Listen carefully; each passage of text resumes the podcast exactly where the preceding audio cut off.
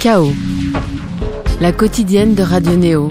Du lundi au jeudi à 19h. Et eh oui, c'est bien vrai. Bonne journée, bonne soirée à toutes et à tous sur Radio Néo depuis le 95.2 à Paris, le 100.0 à Bourges, le 94.8 à Toulouse. Et alors que Paris et 25 départements ont été recouverts de blanc, les pupilles de l'homme face à nous scintillent de sable ocre. Après avoir expérimenté le mythique transsibérien pour composer un album intégral, ce saxophoniste de formation, incontournable de la scène électro-française, est parti presque aux antipodes, nourri par les paysages à perte de vue de l'Argentine, pour nous délivrer Rhodes, volume 1, durant la prochaine heure il accoste sur les ondes de Radio Néo.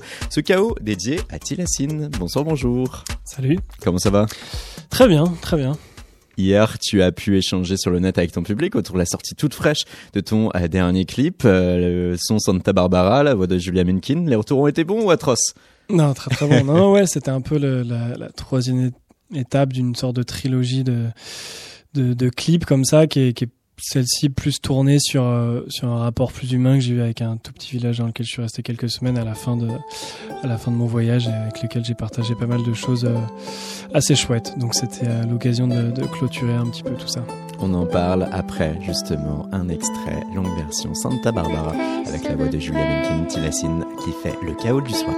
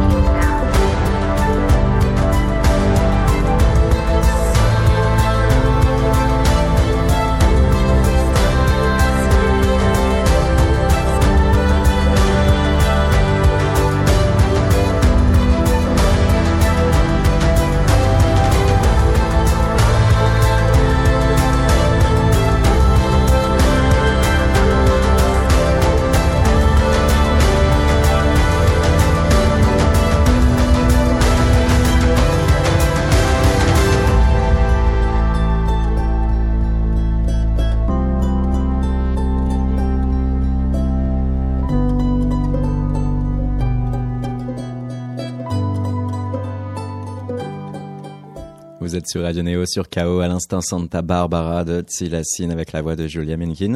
Tilassine Holds Volume 1, album conçu en intégralité depuis l'Argentine à bord d'une caravane, un aérostream. Et si la musique donne une image abstraite de ce voyage, les trois clips sortis jusqu'ici reflètent fidèlement ton périple. Et tu nous en parlais hein, à l'instant. Si l'on se fie aux images de Santa Barbara, on voit aisément que tu as pu parfaitement être intégré à ce village. Oui, oui, ça, ça, ça, a mis un petit peu de temps et c'était un peu la, dernière étape. Avant, j'ai fait énormément de kilomètres, je me suis un peu paumé au milieu du désert. C'était un peu le but parce que j'ai recouvert aussi le toit de, cette caravane de panneaux solaires. J'ai pris des grosses batteries et tout. Le but, c'était de pouvoir composer un peu au milieu de nulle part et, et voir comment ça allait pouvoir inspirer ma, ma musique euh, dans ces endroits-là. Et, euh, et c'est vrai que sur la fin, à un moment donné, j'ai eu besoin de me, me, poser un petit peu plus et, et aussi euh, euh, découvrir un, rapport aussi plus humain, essayer de essayer de, de, de, de vivre au rythme de, de, ces tout petits villages. Enfin là, on parle d'un village, mais en vrai, c'est cinq six maisons en terre. Euh, pas d'électricité, juste l'eau de la rivière. Voilà, c'est euh, un mot plus qu'autre chose. Ouais, voilà, c'est ça. C'est vraiment un, un, endroit super reculé, mais pour moi, c'était hyper intéressant. Quoi. Pendant toute cette période-là, j'ai vécu une vie euh, qui a rien à voir avec la mienne aujourd'hui, qui était hyper inspirante. On a partagé énormément de choses. Ça a commencé juste vraiment petit à petit. Eux n'avaient pas de voiture, donc moi, je les, je, les, je les, dépannais pour aller soit faire des courses ou je les emmenais à droite à gauche. À un moment donné, il y avait un petit bébé qui avait besoin de, qui était malade. Je leur ai donné des médicaments, et puis voilà, petit à petit, ça a, construit un peu la relation et c'est fini par où je leur donnais des cours de français parce qu'ils voulaient apprendre des mots. Euh, on allait pêcher à la rivière à la main parce que voilà, je me suis rendu compte une fois sur place qu'en fait il n'y a pas du tout de canne à pêche et ils pêchaient directement à la main. Voilà, c'était plein de moments assez forts partagés euh, que qu'on peut retrouver sur ce, ce clip et qui m'ont aussi beaucoup inspiré pour, euh, pour, pour faire de la musique là-bas. Donc des contacts riches, donc tu t'es nourri des autres, plus même qu'auparavant au cours de ces précédents périples. Ben euh, plus je sais pas mais en tout cas cette partie-là était oui était, était, très forte après avant j'ai aussi fait euh, euh, j'ai aussi presque eu un rapport un peu plus fort avec euh, les éléments, être vraiment au milieu de nulle part. C'était aussi ça la, la différence, c'est que cette fois-ci, je suis parti pendant euh, assez longtemps. Je suis resté au final trois mois là-bas, donc j'ai pu parcourir beaucoup de kilomètres, me mettre dans des dans des endroits vraiment très très différents et, et vivre des choses assez différentes, ce qui sont ce qui peut se retrouver un peu dans l'album avec des morceaux qui peuvent être parfois très différents parce que parce que voilà les lieux, les conditions étaient totalement différentes, donc influaient forcément de manière différente les morceaux qu'on découlait. Et comment tu as coché l'Argentine? Euh, j'ai coché l'Argentine. En fait, au départ, donc le projet c'était euh, après Transsibien. Je me suis dit voilà, moi j'adore composer, faire de la musique euh, en voyage. Euh, c'est hyper inspirant pour moi. Ça me permet aussi de me couper un peu de tout et et, et, voilà, c'était aussi un constat de je, de me rendre compte que ça marchait mieux pour moi quand j'étais en, voyage. Donc, euh, donc voilà, je me suis dit cette fois-ci, j'aimerais bien avoir un studio transsibérien. Je bossais au casque, ça a ses, problèmes et tout. Donc euh, j'étais un peu, un peu ambitieux, on va dire. Je me suis dit voilà, cette fois-ci, on va essayer de pouvoir ramener des grosses enceintes. Et donc j'ai commencé à construire cette, euh, à transformer cette vieille caravane des années 72 en, en, vrai studio avec, avec une cuisine, une petite douche, des lits et tout. Et, et du coup, j'ai commencé à regarder les destinations. Je cherchais forcément un pays qui avait un rapport assez fort à la route un pays un peu vaste. Et, euh, et, et, surtout, je cherchais aussi une destination où j'avais jamais mis les pieds. Moi, il s'avère que j'étais jamais allé en Amérique du Sud du tout. Euh, j'ai fait un peu tous les autres continents, mais jamais celui-là.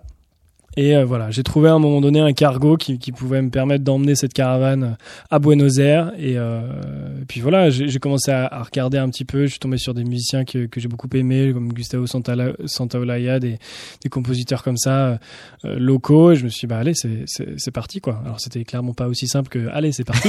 mais, euh, mais voilà, c'est comme ça que ça s'est décidé. Ouais. Parce que oui, il a fallu, euh, d'un point de vue purement technique, euh, le faire embarquer depuis un cargo avant de aller toi-même en Argentine retrouver euh, ta caravane. Ouais, un mois de cargo, quoi. Euh, quelques petites semaines aussi de galère de douane arriver sur place. Donc ouais, ouais on imagine bien. C'était pas le plus simple, clairement, mais c'est ce que je voulais aussi. C'était voilà pour ce pour ce deuxième album aller pousser ce, ce, ce, ce processus créatif un petit peu au plus loin possible et vraiment euh, créer une sorte de, cellule de créative dans laquelle je pouvais m'enfermer et me, retrouver au milieu de nulle part. Et oui, il y a quatre ans avec toi, on pouvait parler de Transsibériane et là on remarque naturellement qu'avec euh, Rhodes ce n'était pas le fruit du hasard ce principe et ce concept de création, d'autant que si on remarque tes précédents EP, il y a toujours eu plus ou moins des références euh, géographiques euh, sur tes titres.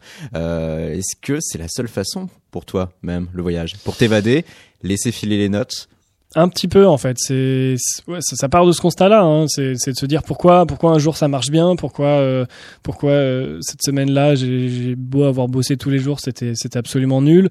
Je me suis rendu compte que moi j'ai besoin de d'avoir quelque chose à raconter dans mes morceaux en fait, ça part aussi de ça de vivre quelque chose de fort, d'être dans des endroits différents à chaque fois. Je me suis rendu compte, j'avais même un, un truc où euh, dans un lieu, je pouvais je pouvais faire à peu près trois morceaux et puis après trois morceaux, ça, ça commençait à devenir totalement inutile et, euh, et fade. Et, euh, et, donc voilà, c'était se poser aussi la question pour moi de créer un studio à un moment donné, voilà, de créer mon propre studio, mais mais clairement l'angoisse totale de, de, de le créer dans un lieu fixe et, et, et de vouloir en bouger deux ans après quoi.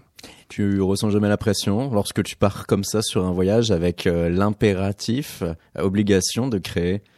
Oui, forcément, elle est un peu là parce qu'on sait pas. Euh, c'est forcément un challenge, quoi. Mm. Mais ça fait partie du, du projet, c'est-à-dire de, de, voir comment ça va ressortir. Après, voilà, je me je me mets pas la pression dans le sens où si avec six morceaux bons qui étaient ressortis, j'en aurais gardé que six, quoi. Voilà, je, je je fais le tri ensuite, mais mais honnêtement, euh, c'est ça, comment dire ça, fonctionne entre guillemets pour moi. C'est-à-dire que je, compose de manière beaucoup plus rapide et beaucoup plus facilement dans des conditions euh, un peu particulières comme ça à, l'inverse euh, entre Transsibérienne et, et cet album là euh, j'ai continué à composer mais j'ai sorti que un seul morceau. Enfin voilà c'est c'est aussi plus dur pour moi de, de, de, composer de la musique entre deux interviews entre deux concerts un peu fatigué un peu voilà pas trop pas totalement déconnecté. Donc c'est voilà ça marche comme ça si on voulait pouvoir intellectualiser euh, ta démarche sans partir sur euh, quelque chose comme Into the Wild, on peut penser quand même à tous ces philosophes qui ont pu construire une pensée par le voyage en confrontant leur regard à d'autres réalités, à d'autres hommes, à, d'autres peuples. Euh, il y a les Lévi-Strauss et l'Amazonie, Platon et la Sicile, Descartes et l'Europe du Nord. d'une manière pour nous actuelle et pour toi humainement, c'est viré en Russie hier, en Argentine aujourd'hui. T'ont appris quoi? Wow, alors comment résumer ça? Ça m'a appris beaucoup de choses en fait, euh, et puis les deux étaient très différentes. Euh, euh, je pense que dans le transsibérien, j'étais en contact un peu direct forcément, et c'était le but avec plein de populations très différentes. Je me ratais vraiment à chaque fois dans les petits villages et tout. Ouais, parce que c'est 12 jours, c'est de Moscou à Vladivostok. Voilà, jusqu'au bout, quoi. C'est euh, 7 jours complets de train. Et forcément, dans le train, on n'est pas tout seul. Donc, il y a, y, y a, plein de monde et tout, ce qui est, ce qui est, ce qui est assez fascinant. Et, euh, et là, en Argentine, il y avait à, la fois voilà ces petits villages, mais à l'inverse, très, très reculés, quoi. Donc, euh, alors, avec vraiment une vie très très différente et aussi le fait de se retrouver vraiment parfois au milieu de nulle part en plein milieu d'un désert à plus de 4000 mètres d'altitude et, euh, et d'avoir absolument personne autour de toi, d'avoir euh, suffisamment de vivre pour tenir quelques jours et, euh, et de vivre vraiment euh, au, au, bout du monde entre guillemets quoi. Donc il y a voilà il y a un petit côté survie même si j'ai pas mis ma ma vie en, en, risque. C'était voilà c'était aussi se mettre dans des conditions vraiment vraiment particulières. Te mettre et te pousser face à tes retranchements et te recentrer par la même. Ouais, c'est aussi en fait euh, se donner la possibilité de se perdre en fait dans, dans la musique, dans la dans la composition, d'avoir euh, aucun frein autour de soi. Euh, quand j'étais plus inspiré, bah je, je reprenais la route, j'allais un peu plus loin, je continuais, j'avais aucun itinéraire vraiment très défini. Et, et, voilà, je pouvais totalement me perdre, commencer à, à travailler à 23 heures ou, ou, à, ou à 5 heures du matin, enfin être vraiment en total avec avoir en fait un seul but, c'est composer, créer et rencontrer, faire des choses, mais euh, mais c'est tout quoi. Et, et, et, en tant que musicien, artiste, je pense c'est important à un moment donné de de se donner ce, ce temps-là en fait, euh, ou à un moment donné, ce, ce qui n'importe, c'est plus euh, les réseaux sociaux, la, la presse, le, le, le, marketing ou autre, mais c'est uniquement créer créer et vivre l'instant présent sans avoir quelconque notion de notre environnement. Parce que oui, il y a ces paysages, ces paysages notamment à perte d'horizon, la cordillère des Andes hein, euh, que tu as pu euh, sillonner, c'est très beau disert aussi euh, argentin. Tout cela, hein, on le voit à travers ces trois clips, notamment celui de The Road. On va écouter l'extrait tout de suite pour Radio Néo pour K.O.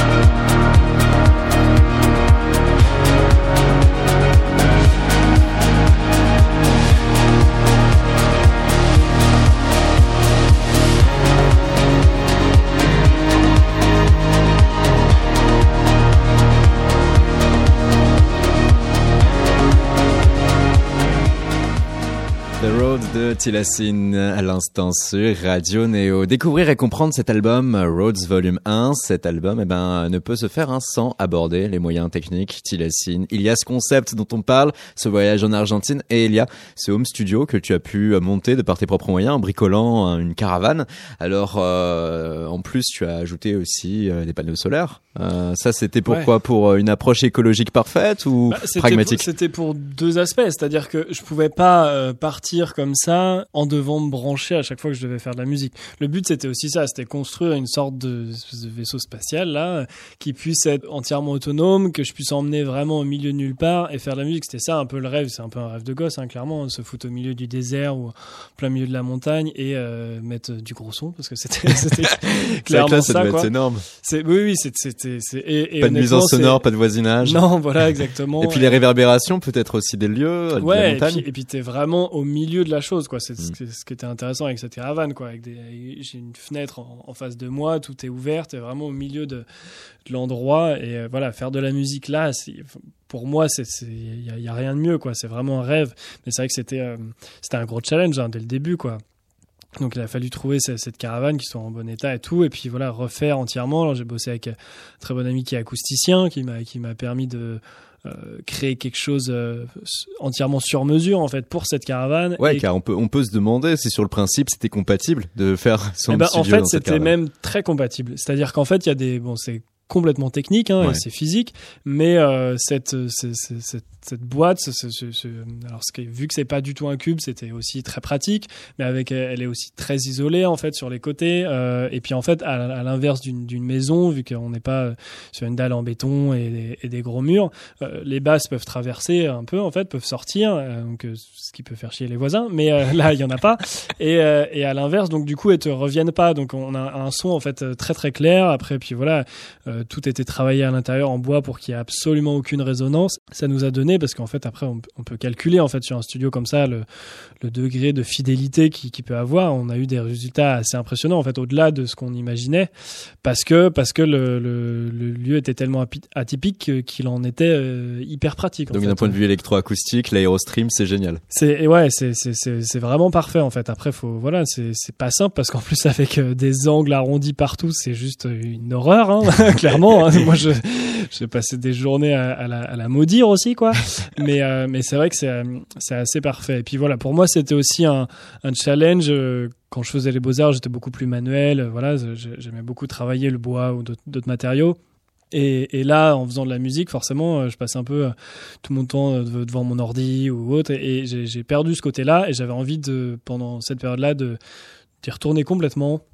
Et ça m'a pris beaucoup de temps, un peu plus de temps que je prévu, entre 4 et 5 mois, mais mais à la fin réussir à sortir euh, une sorte de petite maison euh, qu'on a construit entièrement. J'ai même fait le carrelage la plomberie des choses comme ça. J'ai appris mm. plein de choses hein, qui, qui, peuvent paraître ridicules mais moi j'ai adoré apprendre aussi tout ça. Et, euh, voilà c'est hyper valorisant et c'est et c'était très intéressant aussi quoi pour vous situer, un auditeur, auditrice, Aerostream, donc ce sont ces fameuses caravanes américaines très très vintage, avec ce, cette capacité aussi de réfléchissement, hein, ces couleurs aluminium, du coup tout de suite. Ça part d'un design euh, euh, d'avion en fait quoi. Ça part un design d'avion de, ou de ou de balles de revolver entre guillemets quoi. Donc c'est tout en métal et c'est un, un, look vraiment particulier, assez futuriste et euh, et voilà très très très reconnaissable. Et pour moi en fait c'était aussi très pratique. Je pouvais ne faire ça que dans celle-là en fait. Je veux dire les caravanes d'aujourd'hui c'est entièrement du plastique prémoulé. On peut on peut pas changer vraiment sa hmm. fonction euh, de base. Alors que là c'est une sorte de grosse coque en métal euh, bien lourde bien costaude.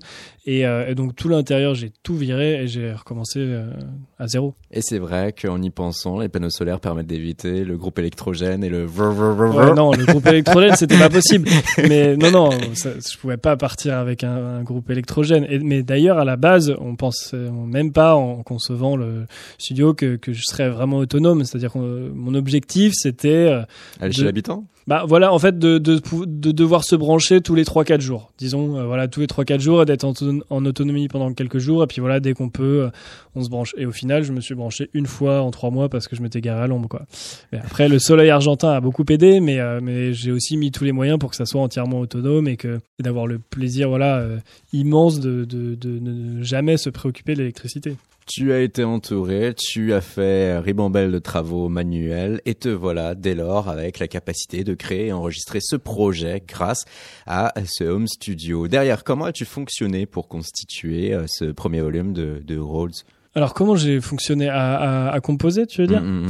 ben, En fait, c'est venu un peu naturellement. quoi. J'ai j'ai commencé à composer dès, dès le début du voyage. Donc il y a des morceaux comme euh, le dernier qu'on vient d'entendre qui est vraiment euh, inspiré de ces de, de, de, de journées à faire de la route sur, une ligne droite, à, filer sur le paysage et vraiment cette espèce de euh, monotonie euh, euh, hyper agréable d'avancer, de, de, de jamais s'arrêter. Je faisais des journées à 8 heures de 8 heures de conduite pour aller que dans les des lignes endroits. droites parfois. Voilà, ouais, c'est- c'est justement c'est ce que dit le GPS au début. euh, euh, va tout droit et puis va tout droit et, et- et voilà, c'était uniquement droit. Moi, c'est quelque chose que j'ai découvert. Hein, j'ai j'ai jamais vu ici. Nous, on a que des ruelles euh, toutes pourries qui vont dans tous les sens. Et donc c'était assez euh, fascinant, voire hypnotique. Et voilà, ça c'est un morceau qui, qui est ressorti de ça en fait. Est-ce que tu as profité aussi de ces diverses rencontres que tu as pu faire euh, avec euh, euh, les Argentins ou non d'ailleurs euh, pour enregistrer, enregistrer les musiciens, enregistrer Ouais. les voix? Ouais, ouais, bien sûr, c'était aussi le but, quoi. Le- en plus, j'avais un, voilà, un studio avec moi, donc j'ai pu rencontrer des gens là-bas, les inviter dans ma caravane, faire des petites sessions de- d'en- d'enregistrement, quoi. C'était, c'était génial. J'ai aussi collecté des instruments quand j'allais dans des dans des endroits. Je leur demandais, Eh, voilà, moi je suis musicien, vous avez des trucs et tout sur la musique, et on- ça permet de lancer des discussions, de rencontrer des gens. Et j'ai fini avec plein de petits petits trucs dans ma caravane que j'ai pu utiliser à chaque fois dans les morceaux. Je demandais aussi quelle est la musique qu'ils écoutent eux, et puis parfois j'ai, j'ai des coups de cœur comme ça que j'ai pu sampler et remettre dans ma musique et pour que pour que un peu tout l'environnement, euh, se, enfin comment dire, ma musique puisse se, se nourrir de, de tout ça. Il y a eu des points communs chez celles et ceux que tu as sondés, des, des top 3. euh, ouais, non, des points communs, c'est, très là-bas. compliqué parce que là, en plus, on est vraiment dans des endroits très très reculés. Donc, Ouais. euh, euh, en général, euh, enfin, ouais, quand j'étais vraiment au plus loin, l'unique euh, sens de, de la musique pour eux, c'est le carnaval. En fait, donc on est vraiment euh, sur euh, un, un- contraste assez fort quand même entre moi, ma musique qui est d'une part une musique électronique, mais pas forcément. euh, Ils étaient ouverts oui, ils étaient ouverts, mais ça- c'est arrivé que, que je mette de la musique. Alors, je mets pas ma musique parce que j'aime pas trop ça, mais je mets de la musique qui, qui ressemble, entre guillemets, dans, dans les mêmes genres et tout. Et qui étaient là, mais c'est de la musique pour dormir, ça, en fait. Et ils compre- voilà, ils comprenaient pas le fait qu'on puisse écouter une musique, par exemple, mélancolique. Euh, pour eux, il faut que ça soit la fête, voilà. Donc, mais il y a aussi, voilà, il y a un peu de tout. Il y a, il y a, il y a ce rapport-là. Donc là, j'étais vraiment paumé au milieu de la Cordillère des Andes. Donc, c'est des, des endroits très, très reculés. Mais il y a, y a une musique euh, aussi justement très mélancolique et très belle euh, qu'on peut retrouver un peu partout, un peu plus au sud, en Patagonie ou un peu voilà. Et il y en a qu'on retrouve d'ailleurs aussi dans ton album Roads Volume 1. En tout cas, là, il y a musicalement euh, cette capacité que tu as eu donc à te nourrir des autres. Est-ce que, est-ce que on peut se dire que il y a avec cet album un, tournant? Parce que si on refait le point quand même, Tilassine, tu as formé ton propre label, car tu t'y retrouvais pas sur euh, la scène française. Tu as fait sortir, hormis tes projets, exclusivement le CD du duo électro Jaffna, c'était euh, l'an dernier 2018. Tu construis ton empreinte sonore majoritairement seul, en faisant savoir par le passé ce que c'était euh, par choix. Et depuis ce voyage argentin, est-ce qu'il faut y voir donc un, un tournant, euh, un Tilassine euh, plus ouvert à l'autre Ouais, moi je suis toujours un petit peu seul, mais ouais.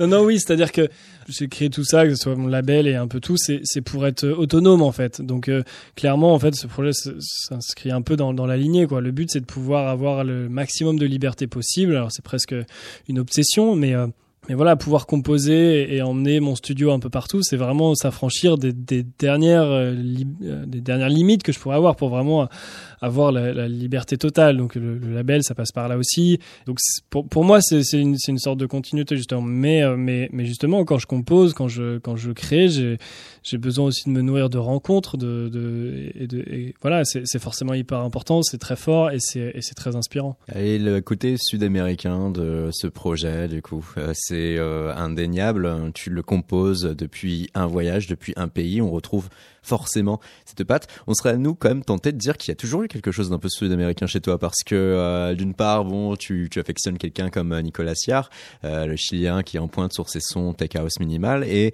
sur euh, hein, tu avais quand même quelques petites pointes jazzy qui pouvaient évoquer le soleil, malgré tout, comme ici avec Piani, Pianino qu'on va écouter dans quelques instants.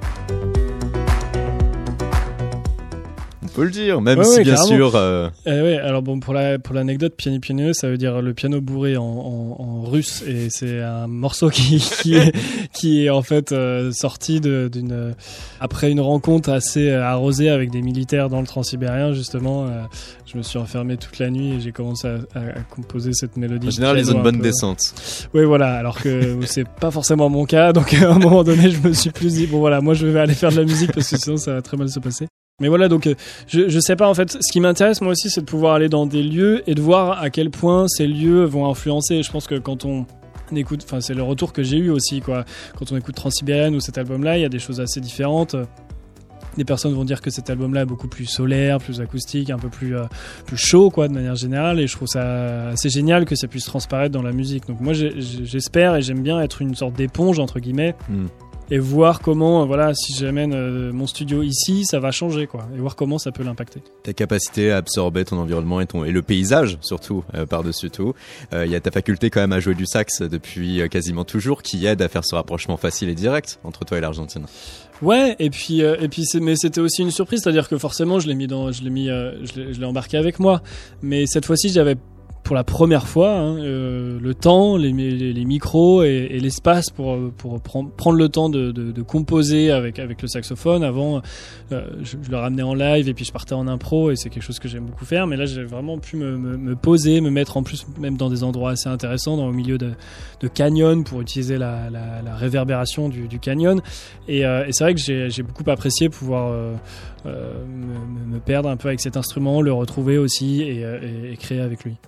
Qu'est-ce qui t'a percuté toi de ton propre avis musicalement sur ce voyage? Tu parles de la vie des autres, mais toi intérieurement, Sur mon travail, ouais.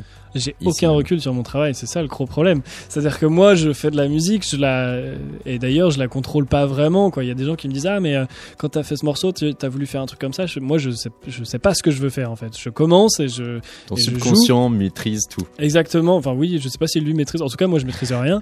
Et, et j'aime bien ça. C'est-à-dire, j'aime bien me laisser transporter, euh, laisser le morceau diriger. À chaque fois que j'ai une envie précise, je me dis ah tiens, je vais faire un morceau un peu comme ça. J'aime bien ça. Je vais à l'opposé total. Donc euh, maintenant, je me, je me laisse, euh, je me laisse aller. Je laisse euh, partir le morceau et, euh, et j'accepte le fait de, de ne pas le contrôler du tout, quoi. Brassage de culture sur Radio Néo, la thématique euh, des cultures étrangères. On y reste avec la rubrique French Crush qui prend une tournure photographique développée par Café Babel. Ce concept vise à interroger un étranger vivant en France sur son premier amour, mais pas n'importe lequel, la passion pour un artiste français. Stéphane fait parler Maïra, celle-ci s'étend sur son penchant pour la photographe Laurence Revol qui a impulsé notamment une petite révolution dans le milieu des photos de mariage. French Crush.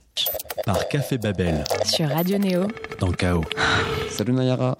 Salut Safwan. Nayara, tu as 27 ans, tu vis à Paris depuis 3 ans et tu vas nous parler de Laurence Révol. Alors, pour commencer, peux-tu nous dire qui est Laurence Révol et pourquoi tu as choisi d'en parler aujourd'hui? Ok, bah Laurence euh, Révol, c'est une photographe française que je suis depuis un petit moment. Et je l'ai choisie parce que je trouve qu'elle a un style avec euh, lequel je me sens très, très identifiée. Genre, elle fait souvent des portraits ou des photos de voyage et j'aime vraiment, vraiment son style. La photographie permet de raconter une histoire. Quelle est l'histoire de Laurence Révol? Je crois que son histoire euh, parle euh, surtout de son style qui est un style très proche, ce qui permet de montrer un peu l'esprit euh, des personnes et des lieux dont, dont elle photographie. Donc ça permet aussi au public de, de voir plus loin. Et pourquoi est-elle importante à tes yeux? Bah, je trouve que dans l'ère de l'immédiateté où on se trouve aujourd'hui, où on est constamment bombardé des images, tout le monde peut prendre des photos, on les partage tout le temps, c'est très important de pouvoir montrer aussi l'art derrière l'image et pas juste l'image pour l'image, de, de pouvoir montrer plus. En quoi Laurence Révol est une photographe typiquement française pour toi?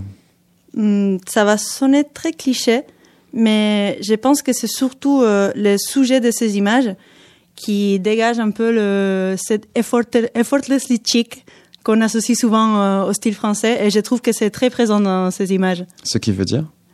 Hum, C'est hum, juste des images qui euh, qui nous attirent, mais on ne sait pas exactement pourquoi, qui semblent juste être posées là et être prises euh, sans aucun effort, quand sûrement il y a toute une préparation derrière qu'on ne peut pas voir. Et connais-tu un ou une Laurence Révol espagnole? Je connais bien euh, une Laurence Révol espagnole qui n'est pas, elle, elle ne fait pas exactement la même chose, mais elle est aussi photographe. spécialisée dans, dans la photographie des festivals, ce qui est des festivals de musique, ce qui est assez particulier. Et euh, elle, elle arrive aussi, tout comme Laurence, à capter euh, cette âme euh, des personnes derrière euh, derrière l'image. D'ailleurs, elle a aussi participé à notre euh, premier numéro. euh, de, de mon magazine, elle est, elle est directement sur la couve, donc euh, oui, je la connais. Elle, elle a un style euh, très présent, très beau, euh, très euh, très attirant, on dirait. Mayra l'espagnol, capturer l'anecdotique pour tenter de le rendre bouleversant, les meilleurs mots que l'on peut tirer de la bio officielle de Laurence Revol. Depuis votre moteur de recherche favori, vous pouvez faire aisément un, avis sur sa patte et vous pouvez aussi vous connecter sur cafébabel.com pour retrouver le magazine participatif en ligne. C'est les articles centrés sur l'Europe et ses actus. Cet épisode qui a été conçu par ses fans et euh, toujours grâce à cela donc la découverte d'accent. Tilacine, ton ultime album confirme une chose concernant les voix. Tu préfères les voix féminines Oui, mais alors c'est quand même la première fois que je travaille aussi avec une voix masculine quand même. Un Donc, certain Mr. J. Medeiros. Ex- Exactement. Donc c'était vraiment la première fois. Et euh, mais effectivement, c'est assez pr- pratique et facile. C'est quelque chose qui se mêle assez bien. Et moi, en général, quand je travaille justement la voix, ça m'arrive beaucoup de, de presque mettre de côté le texte en partie et de, et de prendre la voix comme un instrument. Donc euh, se, me fixer un peu sur sa mélodie, son, son rythme et, euh, et, de vraiment le traiter comme si c'était euh, un instrument. Il y a donc euh, Julia Menkin pour Santa Barbara, la voix indissociable de Kit Francescoli.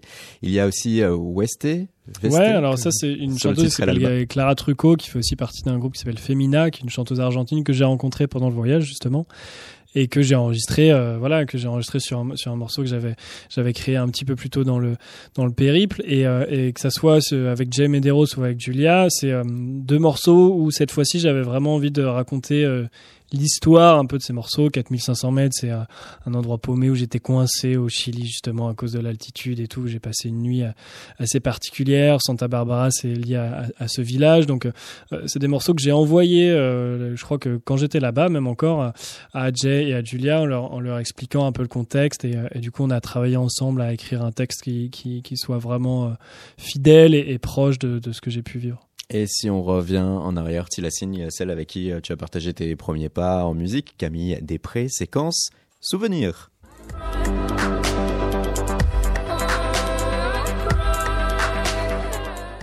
Dad, à l'instant, l'un des tout premiers sons que tu sorti officiellement d'ailleurs, euh, Camille Després, euh, qui était avec toi au Beaux-Arts à Angers.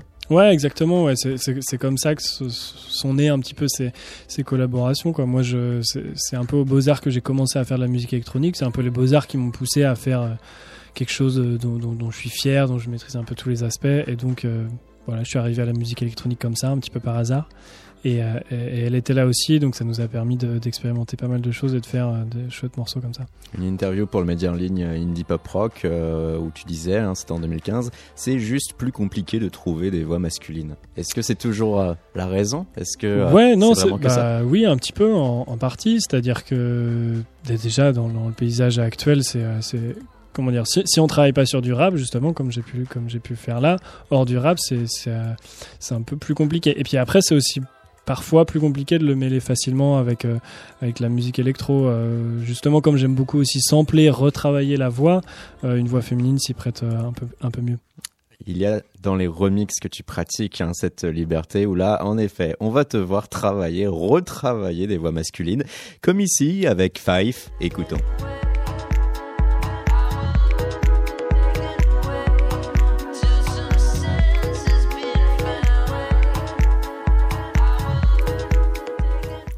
Plutôt bien. Pourquoi ne pas persévérer? Ah bah oui non mais carrément puis Five a une super voix et tout mais c'est juste que c'est faudrait qu'il m'envoie plus de voix en fait. Mais c'est un très bon exemple d'ailleurs c'est une voix qui est, qui est- qui est très agréable à travailler. Donc en fait, euh, ce serait ça, le beau futur, un duo, toi, Five, intégralement? Oui non ça- carrément ça peut mais c'est vrai que voilà j'ai- j'aime j'aime bien aussi euh, notamment dans ces voyages euh, des fois faire des collaborations un, un petit peu improbables et, et, euh, et aller chercher des choses euh, encore plus nouvelles ou comme j'avais pu le faire sur Transsibérien faire un, comment dire travailler la voix d'un chaman c'était un peu impromptu mais c'était aussi euh, un, un beau challenge et très intéressant à travailler. Donc, je suis un peu ouvert à un peu tout et quand on me demande un peu mon featuring parfait euh, je suis capable de sortir Marilyn Manson ou une chanteuse d'opéra parce que parce que voilà dans tous les cas c'est intéressant.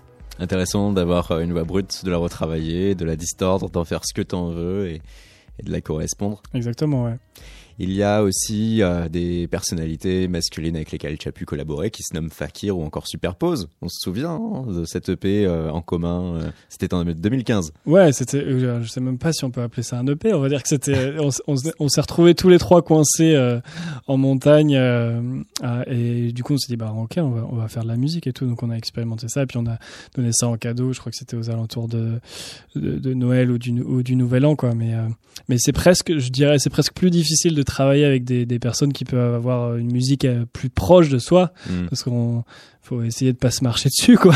mais euh, mais c'est mais c'est un bon challenge aussi. On en parle après un extrait de l'une de vos super Ah ouais. productions.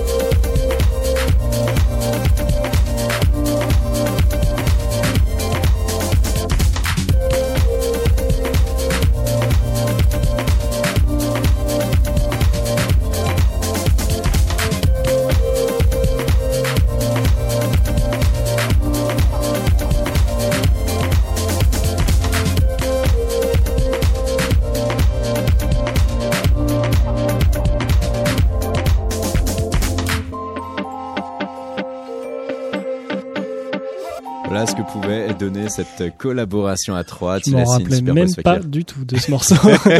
J'en avais aucun, aucun souvenir. Bah, il y a encore donc la possibilité hein, pour n'importe qui de télécharger ces quatre titres euh, gratuitement via un lien Dropbox. Et euh, tu expliquais là en off euh, cette méthode de production assez Oui, marrante. ouais, c'était un peu un cadavre exquis, quoi. C'était une expérimentation. Hein. On n'avait pas de, de, de projet très euh, professionnel ou autre là-dessus. C'était que, voilà, on, en plus, on n'avait pas du tout de studio. On était à la montagne. Et on étiez dans les Alpes, aux Arcs, Voilà, qui ça, exactement. tac. On était, on était tous les trois dans, dans une petite pièce avec nos, nos ordis sur les genoux et, un casque et un casque chacun et on se filait des clés USB. En fait, c'était un cadavre exquis. Il y en a un qui commençait, puis il filait un autre, puis il continuait. Donc, tu avais le petit stress que, que celui d'à côté, il te défonce totalement ce que tu avais fait. Mais c'était, c'était ça qui était aussi un peu drôle.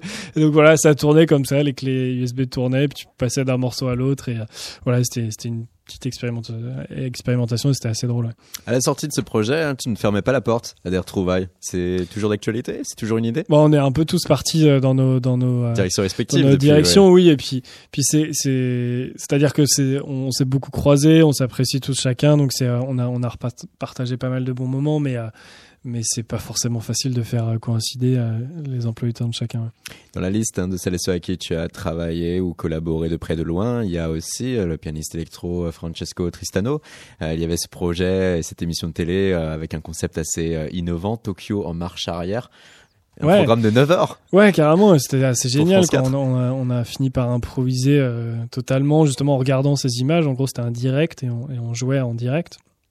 Oui, il y a beaucoup de trucs. Et j'ai aussi joué avec euh, Rami Khalife, qui était son partenaire sur Wolfgang, que j'ai invité à mon Olympia. Et avec qui, euh, c'est pareil, on est parti en, en improvisation pendant une dizaine de minutes. On a l'impression que pour toi, et pour tirer ta créativité, forcément un projet qui mêle du sublime.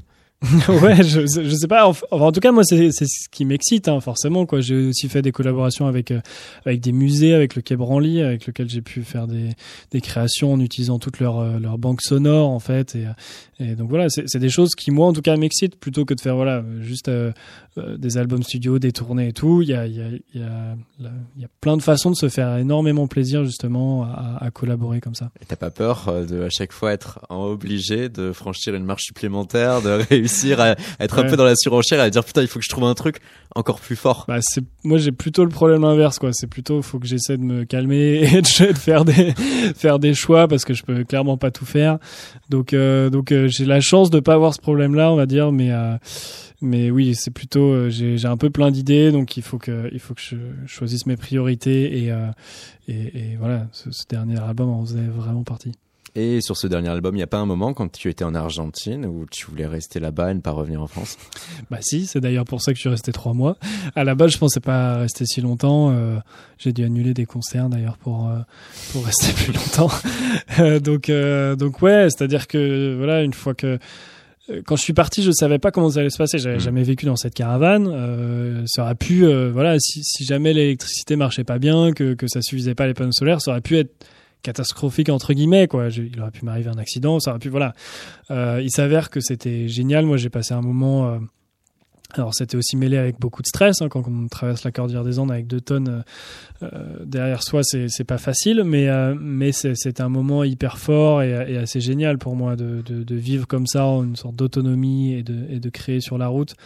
Donc euh, donc effectivement, je suis resté déjà plus longtemps et mais à un moment donné, c'est aussi bien de rentrer parce que parce que parce que j'avais envie de, livrer aussi ce que j'avais fait là-bas. Donc euh, c'est un ensemble quoi. Voilà, c'est important pour moi de le livrer, de partir en, de par- partir en tournée, mais c'est vrai que là j'ai très envie aussi de repartir, de prendre choisir une autre destination, euh, peut-être peut-être moins loin dans un premier temps et peut-être moins longtemps, mais en tout cas de pouvoir euh, continuer cette aventure. Partir pour voyager ou partir pour voyager pour créer? À partir pour voyager pour créer. C'est à dire que moi enfin en plus j'adore euh, voyager dans ce sens là quoi. Je- ça fait très très longtemps que je me suis pas retrouvé en touriste quelque part. Et c'est vrai que quand c'est des conditions comme ça bah, c'est un c'est un petit peu particulier quoi euh, euh, mais mais je trouve que c'est assez fort quoi. C'est un petit peu comme un photographe euh, qui qui va prendre des photos un peu partout. Moi je, je voilà je continue mon travail euh, dans ces conditions là et c'est vrai que j'ai- j'aime beaucoup ça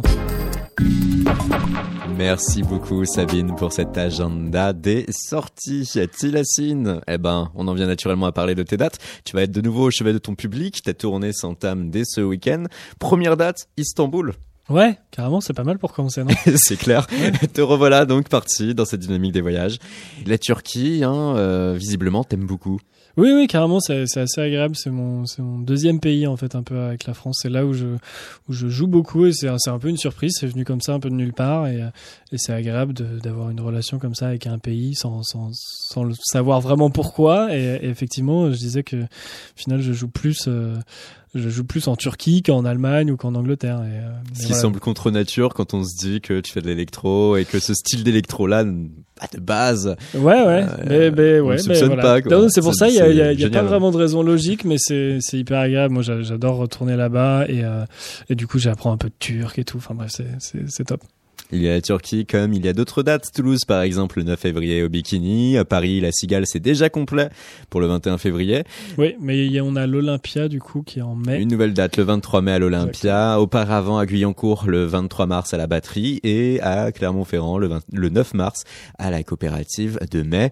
Sur euh, ces dates, euh, du coup, euh, tu as repensé et revu intégralement aussi ton show, tes visuels? Exactement, ouais. Euh, c'est un truc que j'aime aussi beaucoup faire. Euh, du coup, j'ai euh, dessiné une, une nouvelle scénographie complète euh, qui me permet de travailler aussi euh, la vidéo et la lumière, c'est-à-dire utiliser beaucoup d'images que j'ai pu tourner là-bas, les, les changer, les, les retravailler. J'ai fait, j'ai fait travailler aussi quelques graphistes pour euh, pour faire des créations par rapport à, à ce projet, à ce voyage, et pour euh, pour pouvoir créer quelque chose d'assez d'assez particulier sur scène et d'assez immersif en fait, quoi, pour pouvoir emmener le public avec moi.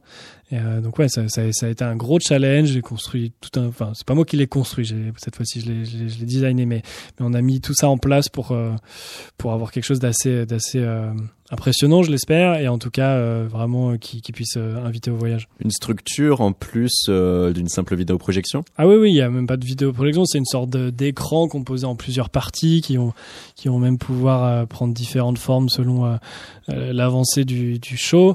Donc voilà, c'est quelque chose, c'était quelque chose d'assez ambitieux. Là, je viens de, je viens de rentrer d'une semaine pour mettre tout ça en place. J'étais, en résidence pour ça, et j'ai hâte de pouvoir l'emmener avec moi et, et, et faire découvrir ce nouveau concert, parce que pour moi c'est un concert, à, un peu tout le monde en France en tout cas.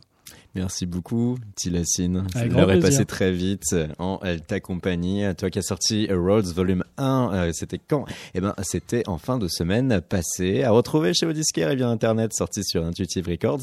Et c'est marrant, te voilà avec un point commun avec James Blake, qui lui a sorti son album à la même date. Et James Blake, on en parle demain même heure avec le retour de Chaos sur le ring et autour de Frédéric Neff, des chroniqueurs, des chroniqueuses qui parleront et débattront sur les dernières sorties de Balthazar, Jungle, Blue Rain et James Blake. Dans le lot, il y en a qui t'inspirent?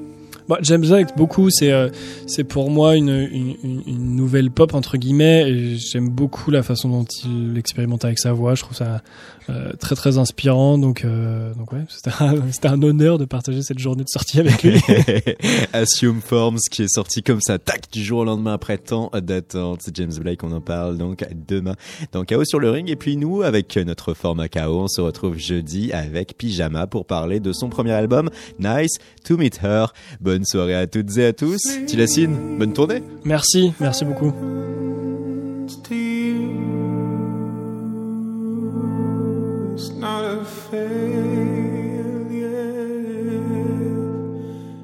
time.